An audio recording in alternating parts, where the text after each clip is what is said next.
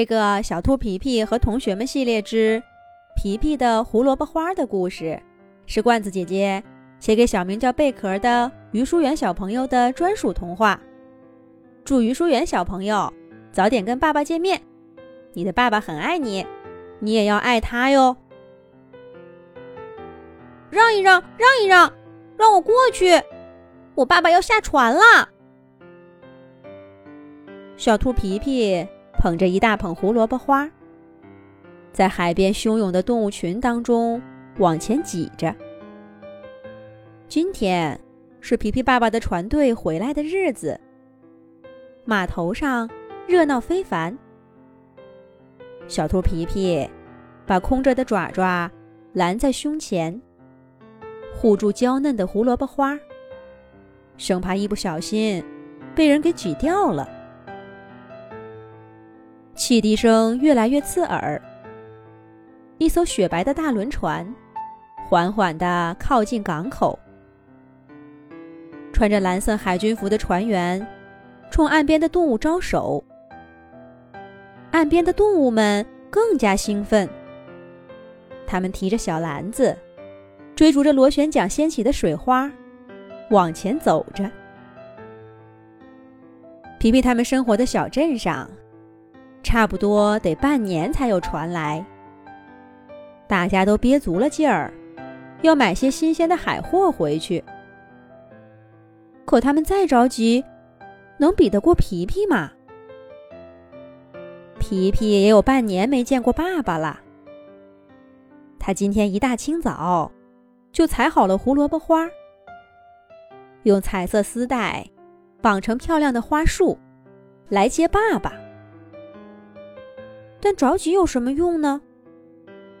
小个子的皮皮还是被动物们推着，离海岸边儿越来越远了。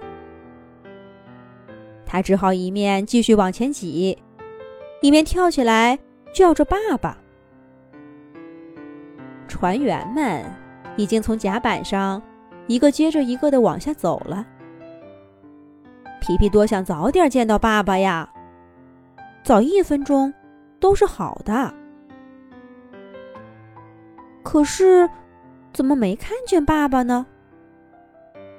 虽然都穿着一样的水手服，皮皮还是认出了其中几位相熟的水手叔叔。要是爸爸也在里面，没理由看不见呢。咦，这不是皮皮吗？皮皮正在纳闷儿，就看见鸭爸爸格尔拎着一大串新鲜的海白菜迎面走过来。是啊，抢购海货的日子怎么能少得了烹饪高手鸭爸爸呢？皮皮一看见鸭爸爸，立刻拉着他问道：“鸭爸爸，你看见我爸爸了吗？”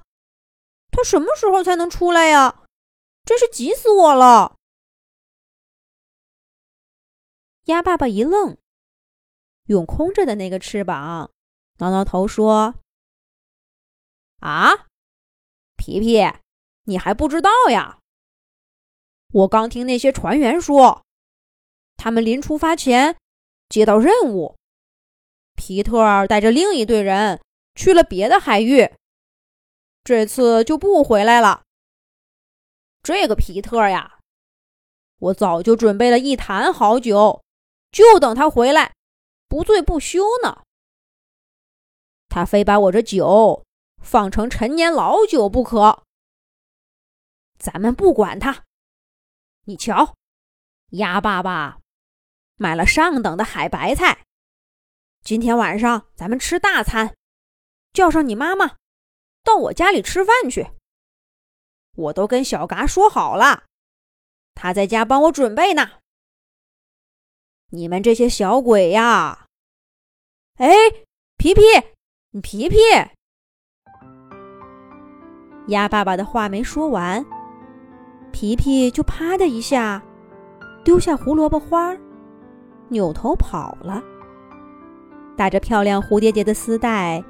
被一根小树枝勾开了，像小伞一样的白色花朵散开，小小的花瓣儿铺满一地，还有几朵花被风给吹跑了。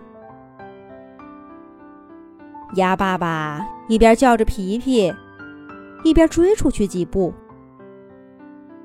可是皮皮跑得太快了，眼看着就不见了踪影。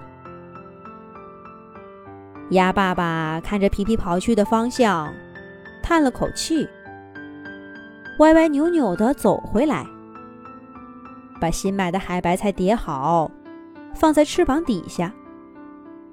然后低下头，一朵一朵的捡起还躺在原地的胡萝卜花，用那个彩色丝带绑好。胡萝卜花被吹走了不少，花束小了一半儿。鸭爸爸看着胡萝卜花，摇了摇头，自言自语的说了一句：“这个皮特呀！”就拎着花束。回家去了。鸭爸爸会把海白菜做成什么样的美味？又添了什么其他菜品来配它？我们先不管，只说小兔皮皮。皮皮丢下胡萝卜花，逆着海浪狂奔。小猫可可问他干什么去，他不理。鹅大婶儿喊他过来喝杯果汁。他不听。鸡小飞带着鸡小跳挖沙子，皮皮一脚踢翻他们的沙桶，也没停下来。皮皮跑啊跑啊，跑过草地、果园、沙坑，一直跑进小树林里。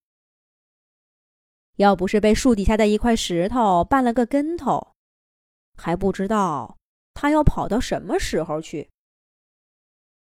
哎呦哎呦！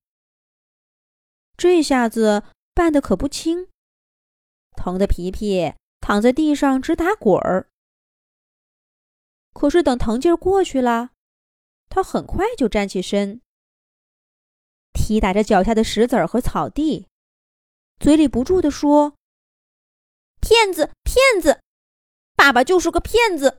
我再也不相信他了。哎，看来这一次，兔爸爸真的让皮皮伤心了。接下来会发生些什么事儿呢？